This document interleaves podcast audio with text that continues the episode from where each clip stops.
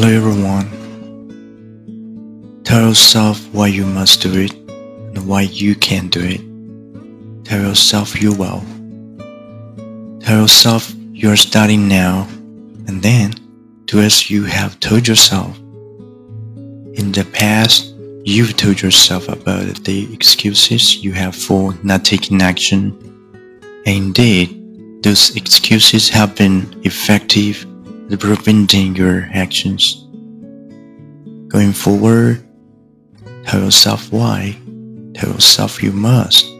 Tell yourself you're doing it. You'll be just as effective at getting yourself into action.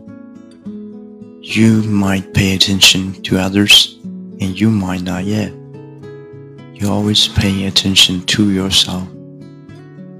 So give yourself some positive direction and give yourself the confidence, along with a little push to move in that direction. Tell yourself you're doing it and you'll realize that you are. Have a nice day.